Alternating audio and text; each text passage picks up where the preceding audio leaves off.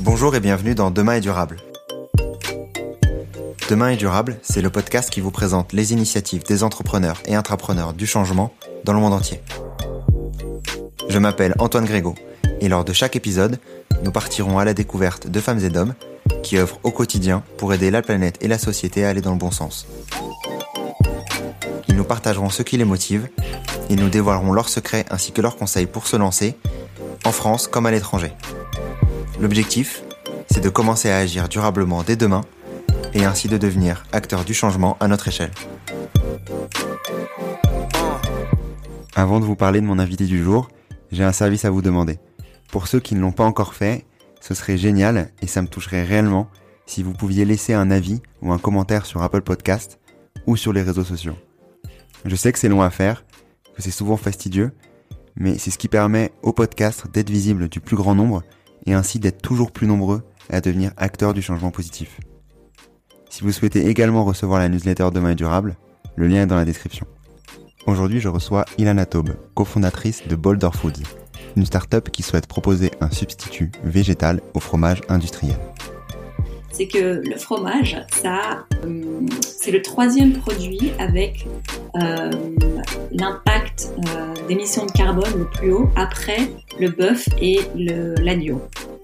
Non, l'objectif là, c'est ça va être plus ça va être plus sur, comme j'ai dit, un fromage qu'on mange tel quel et, c'est vraiment le goût qui va être, euh, qui va être bien plus poussé. Belge de naissance, Ilana s'expatrie au Royaume-Uni où elle co-crée Snacked, une start-up qui produit des encas à base de fruits issus du gaspillage alimentaire. Après avoir vendu la marque, Ilana décide de rentrer en Belgique et de fonder avec son mari Boulder Foods, afin de proposer un substitut végétal au fromage industriel. Avec Ilana, nous avons discuté de nombreux sujets, dont un particulièrement sensible pour nous les Français, l'impact de l'industrie laitière et du fromage. Nous avons échangé sur le gaspillage alimentaire, sur ses conseils pour se lancer dans l'industrie de la nourriture, ou pour bien gérer son business quand on cofonde sa boîte avec son mari, ou plus globalement avec son conjoint ou sa conjointe. Bref, un épisode riche en enseignements que je vous laisse maintenant découvrir. Bonne écoute. Donc aujourd'hui, dans le nouvel épisode de Demain est durable, j'ai euh, l'immense plaisir de recevoir Ilana Taube. Comment tu vas, Ilana? Ça va très bien, merci. Et toi? Ça va très très bien. Très content de, t'accueillir aujourd'hui, euh, bien entendu à distance, vu que tu es euh, en ce moment en Belgique et moi à l'autre le bout de la planète. très content de pouvoir discuter de tes sujets de prédilection, notamment sur la food et sur ses impacts et sur ce que vous pouvez faire euh, de votre côté. Je vais commencer cet euh, épisode par euh, une question du coup de présentation, bien entendu. Qui est Ilana Qui est Ilana? Bonne question. je, mais comme tu as dit, je suis en Belgique, donc on va commencer par ça. Je suis, j'ai grandi à Bruxelles et à l'âge de 18 ans, je suis partie en Écosse pour faire mes études en, en business et psychologie. Euh, j'ai fait ça pendant quatre ans. Euh, donc j'ai fait mes études en anglais là-bas. J'ai pendant cette dernière année d'études, euh, j'avais un cours sur le dans le business et le développement durable, ou en tout cas la, la responsabilité euh, sociale des entreprises. Et c'est là que, on va dire, j'ai commencé à m'intéresser dans ce qui a finalement euh, déterminé beaucoup du parcours que j'ai fait après. Euh, après mes études, j'ai, je suis revenue en Belgique euh, pour travailler dans le premier job que j'ai trouvé qui m'intéressait, qui était aussi dans la finance et le développement durable, dans, dans une euh, dans un asset management euh, où, en gros j'étudiais et j'évaluais la performance environnementale et sociale des entreprises où, le fonds investissait. Euh, et après, j'ai voulu me lancer plus plus fort dans le développement durable. Et donc là, j'ai été faire un master à Londres en technologie environnementale. Peux continuer à parler de mon parcours, mais en gros, si tu voulais savoir ce que je suis, euh, ouais, je suis, je suis quelqu'un qui maintenant, ça fait quand même assez longtemps que je suis dans le développement durable et euh, business, donc vraiment euh, vraiment voir comment est-ce que les entreprises petites ou grandes, bon moi je suis plus focalisée sur les petites, mais petites ou grandes peuvent euh, faire avancer le développement durable, que ce soit d'un point de vue environnemental ou social.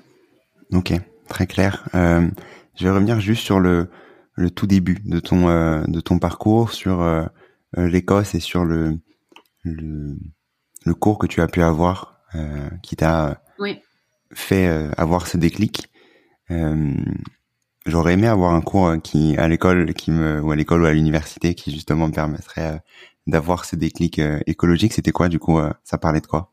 Euh, c'était vraiment sur les, enfin, c'était sur les grandes entreprises là, donc pas les petites, et c'était sur la stratégie, euh, enfin quel quel impact, euh, ouais, quel impact pouvait avoir euh, le fait d'avoir cette euh, vue plus environnementale ou sociale sur la stratégie du business?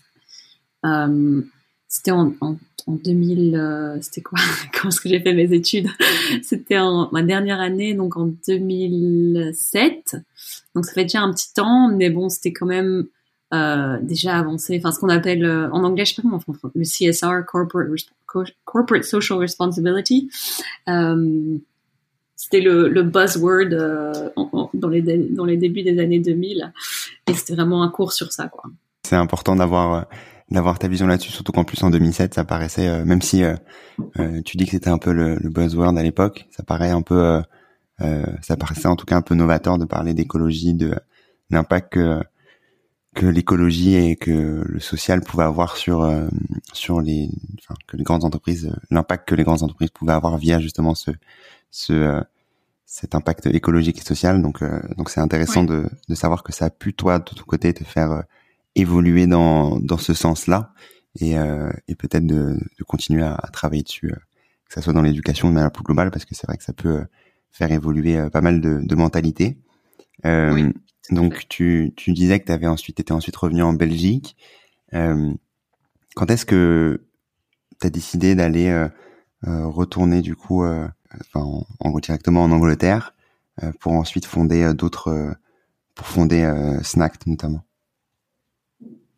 Euh, donc quand je suis revenue en Belgique, j'ai travaillé ici pendant un an et demi et je me suis vite rendu compte que euh, ce que je faisais c'était très intéressant, mais d'un autre côté ça me ça me branchait pas trop parce que je faisais beaucoup d'analyses et en fait, enfin, si on pense euh, d'un point de vue impact, je, je trouvais vraiment pas que j'avais un impact et je voulais faire quelque chose de plus actif. Alors que là, j'étais vraiment euh, Enfin, j'étais assise derrière un ordinateur à analyser. Enfin, je passais toutes mes journées à regarder des rapports d'entreprise. De, et bon, j'ai beaucoup appris, c'était super intéressant, mais c'est pas ça qui. Je trouvais pas que j'avais un impact en fait. Et donc, euh, je suis repartie. Enfin, oui, repartie, on va dire en Grande-Bretagne. J'étais à Londres pour faire mon master en, en technologie environnementale. Et j'ai fait ça pendant un an puis je suis de nouveau revenue en Belgique, donc j'ai fait un peu euh, des allers-retours.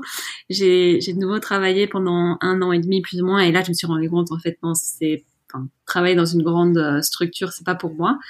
Et euh, j'ai quitté mon job et j'ai euh, trouvé avec quelqu'un avec qui euh, je voulais créer une entreprise euh, qui est encore mon euh, cofondateur aujourd'hui pour une autre entreprise, qui est aussi mon mari, qui n'était pas, qui n'était pas à ce moment-là. Mais donc ouais, quand j'ai commencé Snack, c'était en 2012-2013, et, c'est venu d'un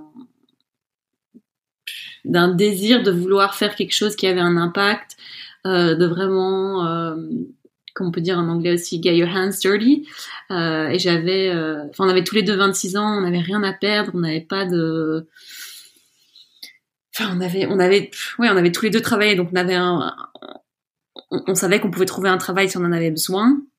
Euh, mais on avait, enfin, on n'avait pas d'enfants, on n'avait pas de dettes, on n'avait rien, donc on s'est dit, on a vraiment rien à perdre à essayer de créer une start-up et de, de créer l'impact qu'on veut nous-mêmes. Et puis on est, partie sur cette aventure snack qui a été euh, ouais, super intéressante euh, et qui nous a appris beaucoup euh, dans le fait de monter une entreprise, mais aussi dans, dans tout ce qui est durabilité et le système alimentaire qu'on connaissait vraiment pas avant.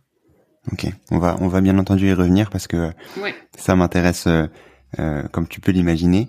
Avant d'y revenir, du coup, ça veut dire que tu avais globalement pas trouvé ta ta, on va dire chaussure à ton pied dans les dans les grands groupes et tu sentais pas toi de ton côté l'impact. Attends, excuse-moi, j'ai un, un, camion de de, de gaz qui passe ici. Je sais pas si t'entends le, si le bruit derrière ou pas. Un petit peu, oui. Il aime bien passer. Ça, c'est le gaz en, en, je sais pas si c'est le gaz ou les, ou les pains d'ailleurs. Ici, euh... attends, je vais voir, c'est le gaz ou c'est le pain? Ah, c'est le gaz, ouais. Tu vois, qui fait le petit bruit qui passe, une petite voiture qui passe pour demander, c'est comme un, le gaz ici. C'est exactement ça, comme un marchand de glace. Okay. qui vend les bonnes de gaz. Voilà. au Mexique. Euh, sur Snacked. Sur, euh, sur ce que vous avez pu faire, euh, même si euh, c'était maintenant il y, a, il y a, quelques années et que euh, vous avez aussi d'autres sujets qu'on discutera par la suite, notamment avec avec Boulder Foods. Est-ce que tu peux me présenter ce que vous avez fait du coup à l'époque, avant de parler de ben, du sujet de la food notamment et va dire de tout ce qui se cache derrière cet univers là. Oui, donc Snacked, c'était une euh, entreprise et une marque de snacks qui euh, avait pour but de réduire le gaspillage alimentaire. Donc quand on a créé cette, euh, quand on a eu l'idée pour Snack, c'est venu d'un désir d'avoir un impact là-dessus. Donc le gaspillage alimentaire, je vais peut-être pas rentrer dans les détails, mais c'est un gros problème. Euh, on, on, gaspille plus ou moins entre 30 et 40% de toute la nourriture qu'on qu'on fait pousser euh, sur la enfin globalement, on va dire. Ça varie un petit peu pour chaque pays, mais euh, c'est plus ou moins à ce niveau-là de toute façon dans, la plupart des pays développés. Et donc on a voulu trouver une solution à ça et on a créé euh, euh, un produit qui utilisait les fruits qui étaient invendus. Euh, donc soit on, allait directement à la ferme bah, là où ils poussaient. Donc là, c'était principalement. on était en Angleterre à ce moment-là. Donc, ce qui pousse en Angleterre, c'est plus en, principalement des, pommes et des poires ou alors des, fruits rouges. Et donc on a basé nos, nos, nos produits là-dessus et on travaillait aussi avec les chaînes, euh, des chaînes euh, d'apprivoisement de, mmh. des, des, des, supermarchés. Donc là c'était travailler un peu avec les supermarchés, mais principalement donc les, les entreprises qui qui importent euh, les fruits qui vont au supermarché. Donc là, on travaille plutôt par exemple avec des bananes. Euh, il y a une quantité immonde de bananes qui sont gaspillées, mais euh, Euh, et donc on a créé ouais une, une marque de, de, fruits séchés. Enfin, c'était des, des snacks à base de fruits séchés. Et donc le but là, c'était vraiment de réduire le le gaspillage alimentaire et de créer aussi un snack qui était bon, sain. Donc c'était juste euh, fait à base de fruits. On n'avait aucun euh, aucun additif. Et oui, on a fait ça pendant pendant six six ans plus ou moins. Et puis en 2008, on a euh, on a arrêté cette aventure euh, pour pour plusieurs raisons et on a vendu la marque à une une boîte euh, en Angleterre qui a qui a plusieurs marques de snacks. Ok. Sur le marché, ouais. Très clair. Sur euh, en revenant du coup sur sur ces sujets-là, euh, avant de, de lancer Snack, vous de votre côté, vous aviez euh, euh notion de ces sujets de gaspillage alimentaire? Comment est-ce que vous vous êtes lancé? Euh, Un petit peu, mais pas beaucoup. On va dire. Enfin, le, système alimentaire, c'est quelque chose qui nous a tous les deux intéressés ou qui nous intéressait tous les deux, mais mais pas Enfin, juste comme ça, moi je lisais des livres sur le, système alimentaire, euh, pas nécessairement sur le gaspillage. Et on s'est mis ensemble et on, on, a commencé à se creuser la tête sur plusieurs problèmes qu'il y avait dans le système alimentaire. Parce qu'il n'y a pas que le gaspillage alimentaire, bien entendu. Euh, et puis on a décidé de, se lancer là-dedans parce qu'on trouvait que c'était euh, quelque chose de nouveau, enfin relier ça à l'impact, on, trouvait que c'était quelque chose où on pouvait avoir un impact assez rapidement. Donc même à petite échelle, si on pouvait déjà créer des snacks, euh, limite en les créant nous-mêmes dans notre cuisine, on, on s'est dit, ben là on peut déjà, réduire euh, la quantité de fruits ou légumes qui, qui être gaspillée. Euh, bon, c'était un peu naïf de penser qu'on pourrait, euh, que ce serait plus facile, on va dire, que d'autres alternatives qu'on avait, qu'on avait pensé. Mais, mais c'est pour ça qu'on s'est lancé là-dedans surtout.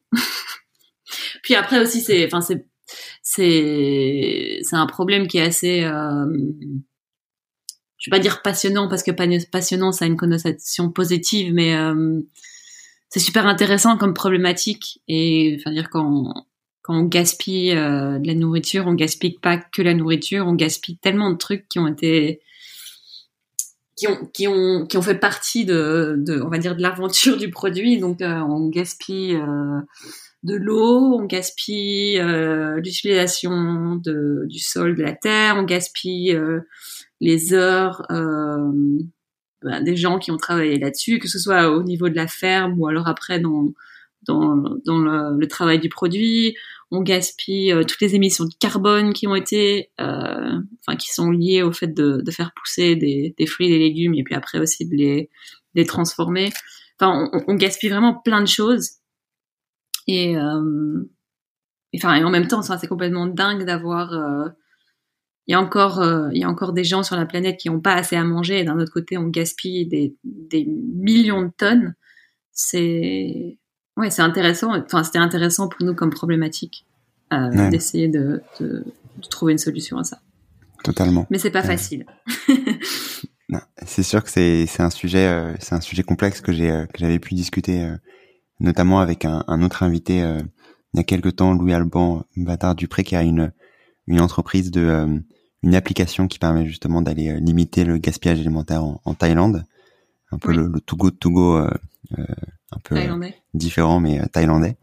donc donc très intéressant aussi d'aller comme tu dis gérer gérer toutes ces toutes ces thématiques là, mais plus plus précisément sur sur cette partie de gaspillage et sur les types de produits que vous euh, utilisiez, les types de fruits, euh, comme tu disais, les bananes, les pommes, etc.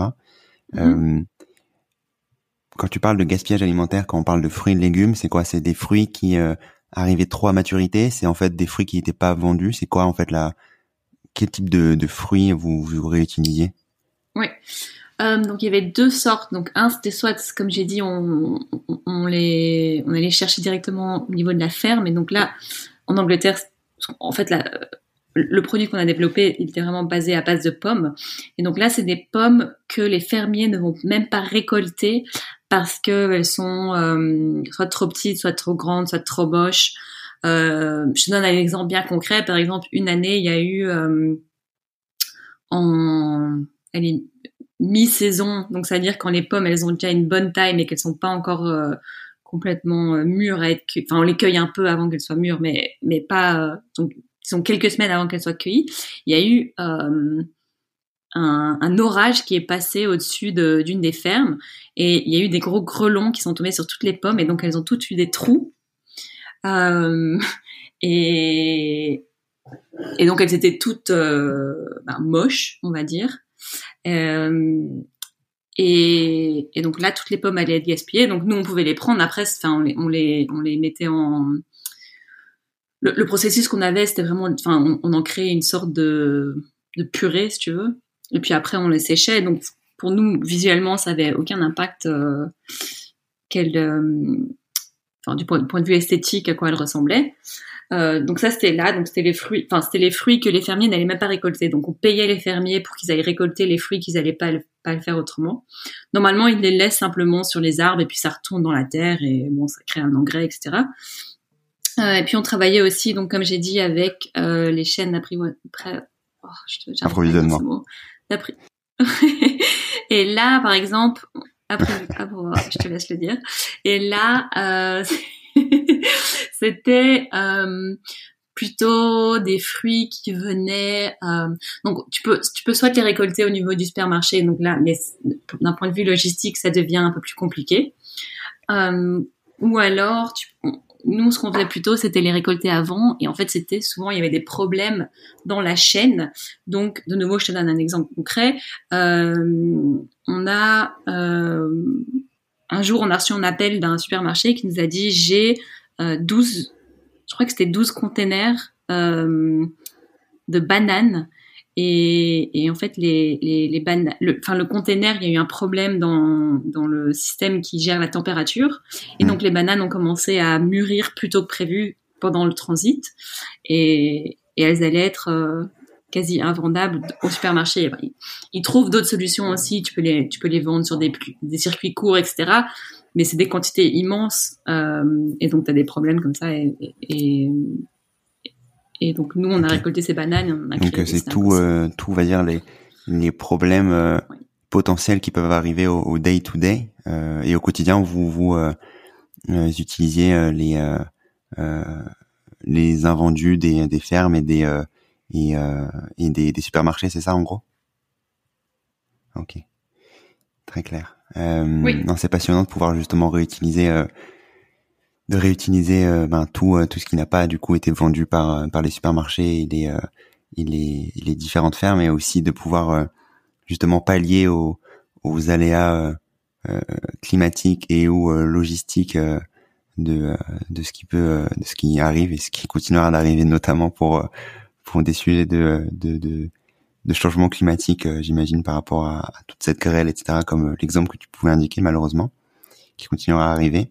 Donc c'est important de euh, justement de trouver une une manière, une, autre, une autre manière de justement valoriser ces, ces ces fruits qui ont été, comme tu dis, qui ont pris de l'énergie globalement, de l'eau, des ressources humaines et, et, et, du travail et aussi de l'argent, etc. pour pour continuer à les valoriser et faire en sorte que il y ait moins de gaspillage alimentaire. Donc c'était un, un, un, beau euh, un beau projet que vous aviez euh, que vous aviez euh, vous aviez à l'époque et que vous avez réussi à, vendre par la suite sur sur sur Snack, sur les sur ces produits invendus, etc. est-ce que est-ce qu'il y a une le marché de l'agroalimentaire de manière plus plus globale, est-ce qu'il utilise justement tous ces invendus ou est-ce que vous faisiez office à l'époque de euh, d'ovni sur euh, ces sujets-là? Je crois que de plus en plus, il y a, des solutions qui sont, trouvées parce qu'il y a eu plein de pression de, plusieurs côtés. Euh, enfin, en France, par exemple, euh, je crois que c'est interdit maintenant au supermarché de, gaspiller, de, la, enfin, de jeter des, produits. Il y a une loi, non, comme ça, je sais plus exactement les détails. Mais donc, euh, ouais, même, là, en 5, les 5, 10 ans, je crois qu'il y a beaucoup qui a changé là-dedans, mais quand nous, on a commencé, même si, même si les, enfin, certaines euh, personnes dans les entreprises, etc., disaient non, on ne gaspille rien, la réalité c'était que oui, tout à fait, ils gaspillaient. Euh, il n'y avait pas vraiment des solutions qui étaient trouvées. Et la raison pour laquelle c'est comme ça, ouais, celui, je sais pas si entendu mon chien qui aboie. c'est, euh, c'est que, mais en fait, c'était, c'est pas, d'un point de vue logistique, c'est assez difficile de trouver ces solutions. Et pour les grandes entreprises, de gaspiller, euh, je sais pas, X tonnes de fruits, en fait, c'est un coût tellement minime que pour eux, c'était plus avantageux, avantageux pardon, de juste, euh, tu veux, le gaspiller que d'essayer de trouver ces solutions. Euh, je crois que ça change maintenant parce qu'il y a beaucoup plus de pression de consommateurs, de, du point, enfin, d'un point de vue gouvernemental, législation, etc. Mais euh, c'est sûr qu'avant, enfin de ce que nous en tout cas on a vu, oui, il y avait plein de plein de structures qui gaspillaient euh, juste parce que c'est pas avantageux pour eux de trouver des solutions et que finalement gaspiller ça leur coûtait rien, enfin pas rien mais quasi rien. Ils avaient absorbé ça dans leur dans leur coût. Exact, ouais dans leur coût et euh, ça fait pas partie euh, en tout cas ça fait de plus en plus partie de leurs problèmes mais en tout cas à l'époque c'était pas euh, c'était pas un sujet central pour pour ce qui pour ce qu'ils souhaitaient faire et ce qu'ils souhaitaient atteindre comme comme profit etc j'imagine. Oui. Sur je voulais maintenant parler de de ton présent de ce que vous faites avec avec avec ton mari euh, Michael sur la deuxième société que vous aviez pu du coup fonder maintenant euh, en Belgique, euh, Boulder Foods. Euh, est-ce que tu peux m'en parler plus précisément? Oui, donc Boulder Foods, on a formellement, on l'a créé assez récemment, mais ça fait un peu plus d'un an qu'on y travaille. Et là, on est focalisé sur le développement d'alternatives aux produits laitiers et plus précisément le fromage. Donc là, ça vient, enfin, c'est toujours euh, la motivation vient toujours d'un côté environnemental. Euh, de nouveau, je vais peut-être pas rentrer dans les détails parce que j'imagine que les gens écoutent ça et s'y connaissent un peu, mais mais les produits laitiers ont un impact environnemental immense et donc nous on a envie de, bah, de créer des alternatives euh, à ça. Et donc on on s'est lancé là-dedans il y a, comme j'ai dit, un peu plus d'un an. On a fait pas mal de recherches d'un point de vue bah, technologique. Euh, donc, tous les deux, on n'a pas de profil euh, scientifique, techno, mais, mais on, a, on a trouvé des gens avec qui travailler là-dessus. Euh, et, et, on a aussi fait des études de marché pour voir un peu où il y avait de la demande, où il y avait des, des trous dans le marché, etc. Et donc, on, on se lance dans le fromage, dans les alternatives au fromage. Est-ce que tu peux même si c'est un sujet, euh, comme tu peux l'imaginer, sensible pour euh, pour les Français, sans faire de clichés. sans faire de clichés, mais moi aussi, hein, j'adore le fromage, mais je connais un peu les, les limites de, ce secteur-là aussi. Est-ce que tu peux du coup y, revenir pour partager les, conséquences que peuvent avoir, on va dire, du marché laitier comme tu as pu l'indiquer? Oui. Mais déjà sur le fromage, ce qui est super intéressant et que moi-même je ne savais pas avant de commencer euh, bah, ces recherches, c'est que le fromage, ça, euh, c'est le troisième produit avec euh, l'impact euh, d'émissions de carbone le plus haut après le bœuf et l'agneau. Donc déjà ça, je trouvais super intéressant. Euh, donc les émissions de carbone de fromage c'est assez c'est assez haut, mais en général, enfin oui, l'industrie laitière que ce soit fromage, lait, beurre, yaourt, etc. Donc qu'est-ce que ça a comme impact? C'est un, il y a les émissions de carbone qui sont associées avec avec les vaches, que ce soit d'un côté parce qu'elles émettent elles-mêmes des, émissions euh, ou parce qu'on utilise euh, des de la, de la terre, des champs pour avoir des vaches au lieu d'avoir des autres choses qui, euh, qui absorbent le carbone. Ça a un impact euh, d'un point de vue de pollution. Donc les, en plus, on a des grandes fermes euh, où il n'y a que des, vaches. Euh, ça crée de la pollution à, cause de ce qu'on leur donne. Donc il y a tout un problème. Qui, enfin, ce problème-là est relié à un autre problème, au fait que d'avoir du surélevage, on doit donner plein d'antibiotiques à ces animaux. Euh, donc ça crée aussi une résistance aux antibiotiques pour les animaux et pour nous, qui va être un problème d'un point de vue euh, bah, pour, notre santé. Euh, Qu'est-ce qu'il y a d'autre? D'un point de vue éthique, si on se lance vraiment là-dedans, euh, bah, c'est pas génial déjà d'avoir euh, je te parle pas, je te parle pas de, de la petite ferme où où il y a où il y a dix vaches qui sont super bien traitées. Hein. Je parle des vaches industrielles et des fermes industrielles. Parce que, enfin, moi, j'ai aucun problème avec le fromage qui est créé, je sais pas, au fin fond de la montagne, que ce soit dans les Alpes françaises ou, ou suisses, où les vaches sont super contentes elles sont très bien traitées ou elles peuvent rester avec leur veau, ça, ça va. Mais je, parle vraiment, enfin, le problème que nous, on a envie d'aborder, c'est plutôt les, fermes industrielles qu'on a moins en Europe, par exemple, qu'aux États-Unis, mais bon, qui, on en voit de plus en plus en Europe aussi.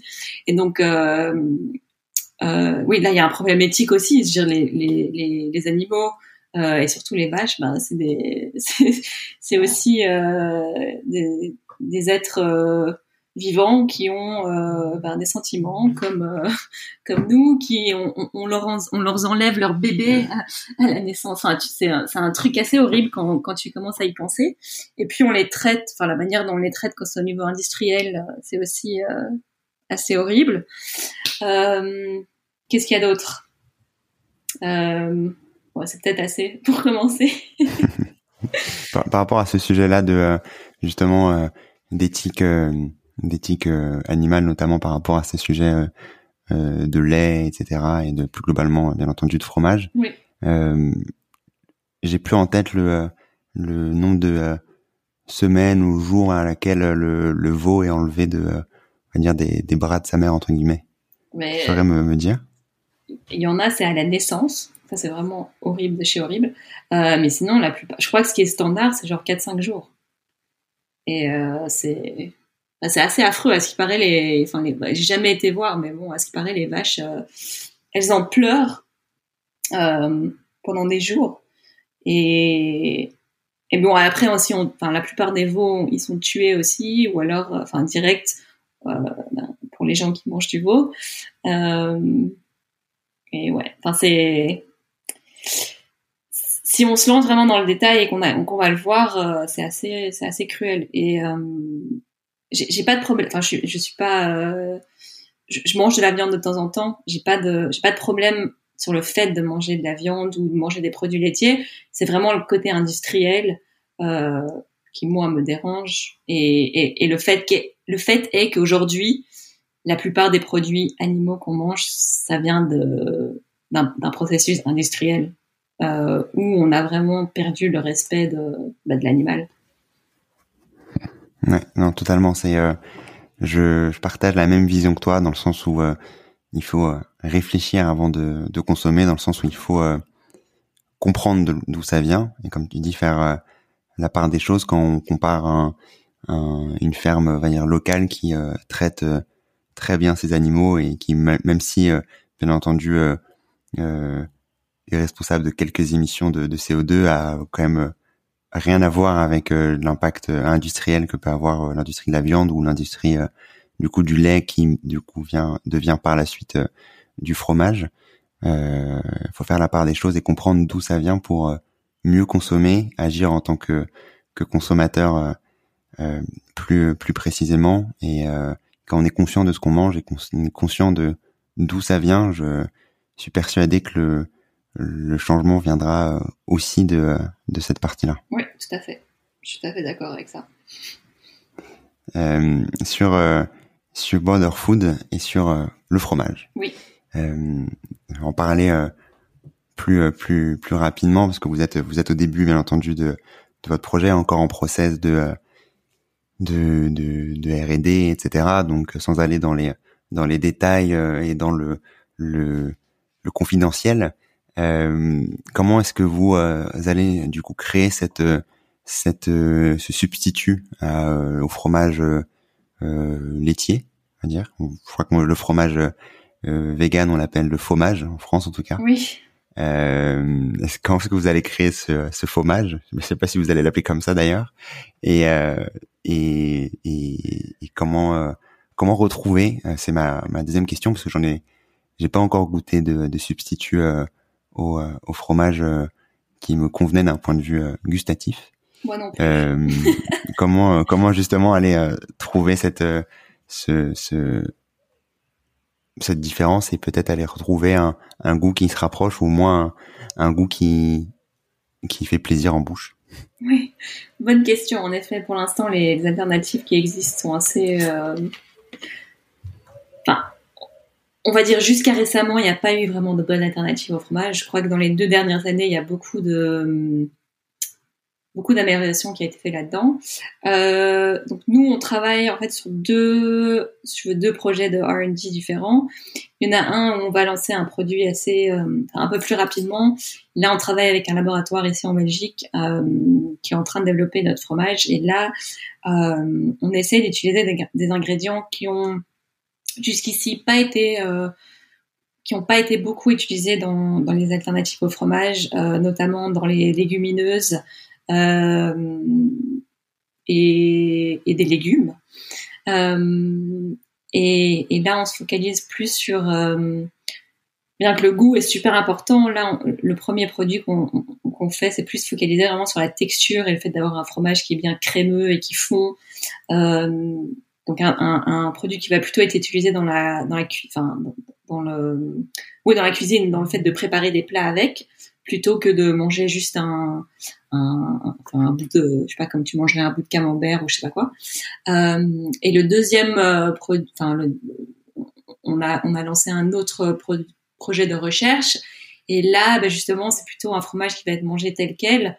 Et là on, se lance dans des recherches plus innovatrices qui d'ailleurs, enfin, à ce stade-ci, on connaît pas de fromages qui ont été développés euh, comme ça, et c'est vraiment c'est à base de fermentation. Donc là, c'est euh, bah, vraiment utiliser des, des, des procédés qui ont été utilisés pour euh, bah, la fermentation, ça a utilisé depuis super longtemps, mais de mais d'utiliser ça pour le développement de fromage. Euh, qui n'a pas été, enfin, on, on, connaît plusieurs entreprises qui y travaillent aussi, euh, mais pour l'instant, il n'y a pas vraiment de, de produits tels quels sur le marché, en tout cas. Et là, on espère, enfin, l'objectif, non, l'objectif là, c'est, ça va être plus, euh, ça va être plus sur, comme j'ai dit, un fromage qu'on mange tel quel, et, c'est vraiment le goût qui va être, euh, qui va être bien plus poussé euh, que sur les, que sur, par exemple, l'autre produit qu'on développe. Euh, sur justement ce substitut-là, est-ce que je voulais avoir ta, ton, ta vision là-dessus, hein, puisque tu, tu t'y connais plus que moi sur ce sujet-là. est-ce que pour toi le, le le, changement, ça viendra du coup de substituts. Euh, j'ai l'impression que ça, le marché euh, pousse comme ça, donc c'est pour ça que je pose cette question-là. Euh, de substituts alimentaires, euh, c'est-à-dire d'aller, on va dire, tel quel, aller trouver un fromage qui a le goût, enfin un fromage qui a le goût de, de fromage, un, une viande végétale qui a le goût de, de du steak euh, qu'on peut acheter euh, n'importe où.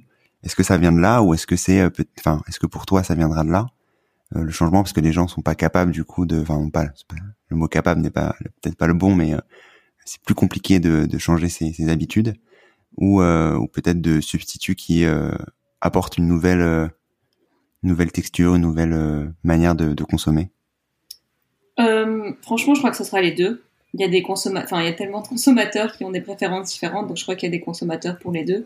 Euh, en effet, il y a, et c'est des questions qu'on s'est posées. Oui, est-ce qu'on veut créer quelque chose de tout à fait nouveau, ou est-ce qu'on veut euh, juste répliquer au mieux euh, les alternatives enfin les pardon les fromages qu'on connaît avec des alternatives? Euh, et je, je, pense qu'il y a, je pense qu'il y a de la place pour les deux. Franchement, c'est comme dans les burgers. Je veux dire, on voit euh, ou, les alternatives à la viande, on voit ceux qui essayent vraiment de faire euh, la viande viande ou alors euh, après il y a des alternatives bah, je sais pas burger à base de légumes pois chiches etc donc pour moi c'est pour moi c'est les deux ouais et sur le sujet plus plus globalement la food parce que maintenant avec tes deux entreprises créées et ton ton expérience là-dessus je voulais avoir ton retour sur et donner tes conseils sur sur ce sujet là euh, sur euh, sur la food et sur euh, comment lancer son une entreprise de de de food, de, nourriture à notre époque, notamment sur des sujets écologiques. Quel conseil tu pourrais donner aux, personnes qui qui nous écouteraient et qui auraient en, en tête une, une idée peut-être de, de lancer ces, ce type de, projet-là? Mes conseils. je sais pas si c'est un conseil vraiment pour euh, pour spécialement, tu vois, dans l'alimentaire, mais je crois que pour lancer un, un projet ou une start-up, euh, on m'a souvent posé cette question avec Snact, et, je pense que mon conseil est toujours pareil qu'avant. Euh, premièrement, c'est juste de commencer, parce que, enfin, on, peut long, enfin, je crois qu'on peut longtemps se dire euh, ou se demander oui comment est-ce que je vais faire ça? Enfin se poser plein de questions. Mais en fait c'est que en commençant quelque chose qu'on peut commencer à répondre à ces questions euh, donc pas rester dans le théorique ou dans le je sais pas philosophique mais vraiment d'aller dans, dans l'action parce que c'est comme ça qu'on apprend et qu'on avance euh, et puis aussi le fait de parler à un maximum de personnes euh, et, de pas ne pas nécessairement être. Bien sûr qu'il y a certains secrets qu'on ne peut pas dire, si, enfin surtout si on est dans des trucs plus plus techniques, scientifiques. Mais je, le fait de parler à un maximum de personnes sur son idée, ça fait de nouveau avancer parce, enfin, et, et, et d'avoir des perspectives différentes. Ça fait avancer l'idée, ça fait ça fait évoluer le concept. Donc ça, c'est super important. Et, et, je crois la troisième, euh, enfin le troisième conseil, ce serait euh, de vraiment avoir le, si c'est un produit alimentaire, c'est vraiment d'avoir le consommateur euh, au centre de tout ce qu'on fait. Et, ça, je crois que c'est une des leçons qu'on a eues avec Snack, qu'on n'a pas assez fait. C'est nous, on est parti d'un point de vue environnemental et on a, voulu trouver une solution à ça. Et on a créé un produit et une marque que nous on aimait, euh, et on a, on a pensé, euh, bien sûr, aux, consommateurs et aux, aux, targets, si tu veux, qu'on aurait, mais, mais on n'a pas vraiment assez étudié. Et euh, je pense qu'on n'a pas passé assez de temps à vraiment faire de la recherche euh, pour essayer de comprendre le consommateur, comprendre quelles problématiques eux, et, eux ils avaient, comprendre ce que eux ils ont besoin et ont envie.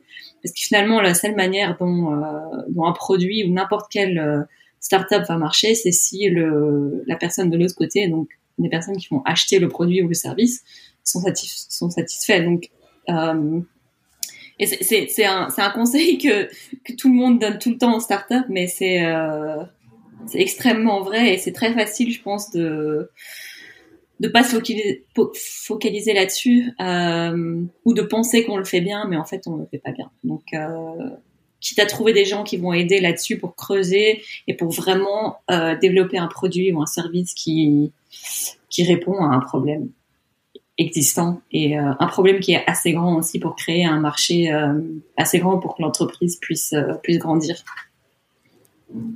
Ok, non non mais totalement c'est c'est en effet comme tu dis tous ces conseils là qui permettent de de créer sa structure alimentaire ou, ou autre hein, qui permet d'aller maximiser, euh, optimiser le, le succès euh, de, de, son entreprise et, euh, et, comme tu dis, avoir en tête le, le consommateur final. Et je pense que c'est très très compliqué de l'avoir toujours, toujours, toujours, toujours en tête. Et de chaque à chaque décision de savoir est-ce que ça peut plaire au consommateur final, etc. Je pense qu'en avis, comme tu dis, ça fait partie des des, des facteurs clés et c'est un sujet que qu'il est compliqué de, de faire parfaitement et c'est pour ça qu'il faut toujours être focaliser là-dessus, même si euh, euh c'est euh, c'est euh, c'est théorique et que la pratique est aussi aussi très compliquée à, à, à mettre en place. Oui. avant de avant de parler de, de, de tes conseils plus sur la partie écologique et sur ce que tu pourrais donner comme comme avis ou contenu, etc. aux, aux auditeurs et auditrices. je voulais simplement avoir ta vision sur sur le marché actuel, euh, sur euh, euh, ce qu'on voit actuellement sur l'alimentaire plus particulièrement, puisque c'est devenu ton secteur de prédilection après tes différents stages en finance ou autres, sur l'alimentaire dans les 10, 20 ans, 30 ans, bref, dans, dans, dans le futur. comment est-ce que tu vois que ça va Comment est-ce que tu vois cette évolution-là? Comment tu tu vois le, marché évoluer? C'est une immense question. euh, ouais, moi je suis focalisée dans les alternatives euh, aux produits laitiers, mais à la base, euh, donc quand, quand, on a commencé à s'intéresser là-dedans, on, on, est parti d'un d'un point de vue de d'alternative aux protéines en fait, et ça, euh, je crois que c'est un immense changement qu'on va avoir euh, bah, dans les 10, 20, 30 prochaines années. Et, et, et, on peut le voir maintenant, mais il y a une explosion d'alternatives euh, aux protéines, que ce soit euh, des protéines euh, à base de plantes ou alors des protéines en laboratoire. et donc, je, et, je le vois de plus en plus avec les gens autour de moi de, de, ma génération ou les gens plus jeunes. je pense que oui, en effet, on va de plus en plus bouger dans des régimes qui sont basé de moins en moins sur, le, bah, sur les animaux et de plus en plus euh, sur des alternatives. Euh, et il y a il y a, y a plein, de, plein de choses super intéressantes qui se, qui se font avec les plantes, euh, que ce soit dans les, dans les alternatives aux viandes ou aux produits laitiers, euh, ou même dans les alternatives aux poissons. Et après, il y a aussi, et ça, ça va prendre un peu plus de temps, donc on va pas le voir tout de suite, mais euh, tout ce qui est créé en laboratoire euh, et, de créer comme bah, créer des, protéines alimentaires en laboratoire, c'est aussi super intéressant et on va pouvoir recréer bah, un steak sans jamais avoir eu besoin d'une vache. Et, Bon, bien sûr, d'un côté, je suis sûre que ça peut faire peur aux gens. On peut se dire, ah, c'est super. Euh, euh, comment dire Ça fait un peu, euh, je sais pas, Frankenstein ou euh, j'ai pas envie de manger des trucs euh, qui ont été faits en laboratoire. Mais euh, mais je, mais je, enfin, je suis persuadée que que oui, ça va, ça va. Enfin, on va voir des gros changements là-dedans. tout simplement parce que, enfin, d'un côté il y, a, juste pas assez de place sur la planète pour euh, créer les produits et la demande qu'il y a aujourd'hui, et surtout que la, population globale continue à, grandir et qu'elle va continuer encore à grandir pendant euh, pendant quelques quelques temps, euh, il y a juste pas assez de place sur la terre pour euh, manger de la viande et des produits laitiers tels qu'on le fait aujourd'hui.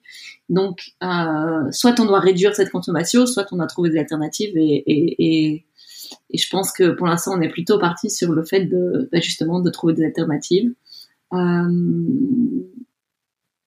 et ouais, pour moi ça c'est les bah, c'est plus grands changements qu'on va voir. Donc euh, ouais, des, changements dans les dans les régimes qu'on a euh, et et je pense qu'il y aura de plus en plus de gens qui auront grandi bah, soit végétariens, soit même véganes. C'est encore une portion minime aujourd'hui, mais ça va au fur et à mesure, ça va être euh, une, proportion de, consommateurs qui va grandir et grandir et qui va juste continuer à grandir en fait. Il y a un, en, en, Angleterre, il y avait un documentaire super intéressant. C'était, en fait, c'était un, un, un, je sais pas si, comment on dit en français. En anglais, c'est mockumentary, donc un, un, documentaire, mais qui est euh, une parodie un peu. Et c'est euh, l'Angleterre en 2064 et tout le monde est euh, vegan et, et il montre un peu comment euh, comment le monde pourrait être si tout le monde est vegan. Et il y a les, les anciens qui se rappellent encore de quand ils mangeaient de la viande. Et il y a tout un, un des thérapies de groupe pour euh, pour euh, faire le deuil sur le fait qu'on mangeait des animaux et c'est super intéressant, super marrant et et ouais, peut-être que peut-être qu'on y arrivera. Euh, je pense je pense pas qu'on arrivera un, jour où tout le monde est vegan, mais je suis sûre en tout cas que qu'on va réduire euh, au fur et à mesure le, le, ouais, le, la proportion de, de, notre régime qui est basé sur ça en tout cas. Ouais, j'espère, j'espère aussi. Je pense que ça va dans ce sens-là, comme tu dis, oui. notamment via les, les substituts que vous pouvez euh, mettre en place et et, et tout, toutes ces toutes ces thématiques qui deviennent de plus en plus centrales pour pour les entreprises, pour comme tu dis le le changement de de protéines, de passer de la protéine animale à 100% à de la protéine végétale ou, ou autre créée créé en laboratoire. Euh, deux petites dernières questions. Une question que j'avais oublié de te poser et que je voulais te, te poser, qui est, est peut-être un peu plus personnelle. Tu me diras si si c'est touchy pour toi. Euh, un sujet que j'ai pas encore abordé sur sur demain et durable, sur euh, le créer sa boîte avec son conjoint mmh. ou sa conjointe. Oui. Euh, en allant bien entendu, on va dire à, à l'essentiel, parce que j'imagine qu'il y a beaucoup de sujets à aller à aller chercher là-dessus. Euh, quels seraient toi les conseils que tu aurais à donner aux personnes qui justement se retrouvent dans cette situation-là, euh, qui est une bonne situation hein, honnêtement, euh, mais donner ces conseils pour justement maximiser le l'efficacité tout en étant euh, euh, conjoint et conjointe au, quotidien, etc. Je, pense qu'elle, enfin, ça va pas tellement ça va pas être tellement différent de comment gérer son couple. Et je crois que le principal, c'est vraiment d'avoir euh, une bonne communication entre entre les deux, euh, pour être sûr que tout le monde est sur la même euh, longueur d'onde. et après, c'est aussi et ce qu'on n'a pas fait nécessairement au début, mais qu'on a qu'on a vraiment appris à faire, c'est d'essayer de, bah, de séparer euh, quand même le boulot de la vie de tous les jours, parce que sinon on peut vraiment facilement tomber dans dans un mode où, où, où on est tout le temps au boulot. Euh, bon, dans une startup, c'est toujours un peu comme ça de toute façon. Euh, on vit un peu la startup, mais euh, c'est quand même vraiment de se, se, se creuser des moments et se trouver des moments où où on va juste pas parler de business euh, parce que sinon on en parle tout le temps. Et donc euh, par exemple pendant snack à un moment on s'est dit bon maintenant enfin le, week-end on n'en parle juste pas. Euh, bon bien sûr il y a toujours des exceptions. Il y a des je sais pas des urgences au boulot ou, des trucs qu'on a absolument besoin de faire. Mais mais après on on s'était vraiment dit on est strict. Pendant le week-end par exemple on parle pas de boulot. Et ouais je crois que c'est super important de, de se trouver ces moments-là parce que sinon, euh, sinon finalement tout, enfin, vu qu'on est tout le temps ensemble, euh, on pourrait juste euh, tout le temps en parler. Et c'est un avantage aussi d'un autre côté parce que justement on peut faire avancer les choses puisqu'on est tout le temps ensemble euh, et, et, et que qu'il y a plein de petites discussions qui peuvent se faire euh, ben, ben, que qu'on pourrait enfin si on habite enfin si on n'était pas en couple ben, ça prendrait plus d'organisation et de ça de les avoir euh, donc ça a des pour et des contre, mais, mais ouais. Donc euh, bonne communication et aussi de bien, bien prendre le temps de pas tout le temps parler business. Ok, très clair. Merci pour pour ces conseils, Ilana. avant de, avant de terminer, je voulais avoir simplement ton ton tes conseils sur les les contenus ou autres sujets que tu souhaiterais peut-être partager aux auditeurs et aux auditrices pour euh, aller se créer cette conscience écologique sur euh, l'alimentaire ou sur d'autres sujets qui, euh, toi, ont pu t'aider ces dernières années? Est-ce que tu aurais quelques contenus ou autres à, partager? Je sais pas si c'est un contenu, euh, les contenus précis, je sais pas, mais mais je crois que c'est plutôt une une optique et c'est vraiment d'être curieux. Euh, je crois que c'est super important d'être curieux et de de toujours se poser des questions euh, parce que en fait ce qui est écologique ou pas écologique c'est pas euh, c'est pas noir et blanc. Et c'est enfin tous les problèmes toutes les problématiques de durabilité c'est pas quelque chose qui est noir et blanc c'est sur un sur un c'est euh, comment dire sur un spectrum. Donc euh, ça veut dire que c'est plus compliqué en effet. Donc c'est pas c'est pas d'avoir les réponses super facilement mais c'est de c'est de s'éduquer soi-même. Je crois que c'est la meilleure manière et d'être curieux. Donc par exemple, si, enfin, il y a plein de documentaires ou de podcasts ou euh, des livres qu'on peut aller lire là-dessus, mais c'est toujours d'être, euh, oui, d'être curieux et de se poser les questions après, d'aller faire plus de recherches, d'aller chercher des perspectives différentes pour après essayer de trouver un, un juste milieu et de voir ce qui marche euh, et ce qui va être possible pour soi-même. Parce qu'après, enfin, il faut être réaliste aussi dans, dans ce qu'on fait et ce qu'on demande aux gens de, de faire. Euh, et donc je pense que ouais, d'encourager les gens à être euh, d'être curieux, comme avec euh, comme avec des podcasts comme Demain est durable ou, ou, des documentaires. Ouais. Enfin moi c'est surtout là-dedans que j'ai je me suis poussée. Puis après des livres euh, sur le système alimentaire, un des livres que j'ai trouvé super intéressant, mais bon il devient peut-être un peu un peu vieux, mais c'était un livre qui, je suis sûre qu'il a été traduit en français, mais qui s'appelait Stuffed and Starved. Et l'auteur, je, je, me rappelle de son nom de famille, mais c'est pas de son prénom, mais c'est Patel, donc P-A-T-E-L. Euh, et puis il y avait un autre livre qui s'appelle Eating Animals, et ça c'est vraiment sur l'agriculture euh, animale. Euh, ça c'est deux des, ça fait longtemps que je les ai lus quand même, hein, mais euh, c'est deux des livres qui m'ont qui m'ont pas mal touché euh, et qui, on va dire, que, j'ai lu avant de créer Snack. donc qui m'ont un peu poussé dans, dans, ce, dans cette trajectoire aussi. Ok, très clair. Moi, je partagerai bien entendu ces, ces contenus dans, sur le site de, de Demain est durable, tout comme euh, le documentaire. Euh, euh, donc, tu me parlais de le documentaire, le documentaire de oui, je peux parodie je peux te l'envoyer. Que, tu me que tu me parlais tout à l'heure, qui qui donne envie. Enfin, on a envie de le regarder. donc, donc, je partagerai ça, bien entendu. Ça permettra d'avoir un, un peu un peu de recul et de prendre prendre du temps sans sans aller trop trop dans le dur, on va dire, dans les dans les différents livres qui sont bien entendu euh, euh, indispensables pour pour évoluer euh, sur cette conscience là. merci beaucoup, Ilana, pour ton temps aujourd'hui sur tout ce que tu as pu nous partager sur sur ces thématiques de l'alimentation, du du du lait, du, du fromage, fromage, etc.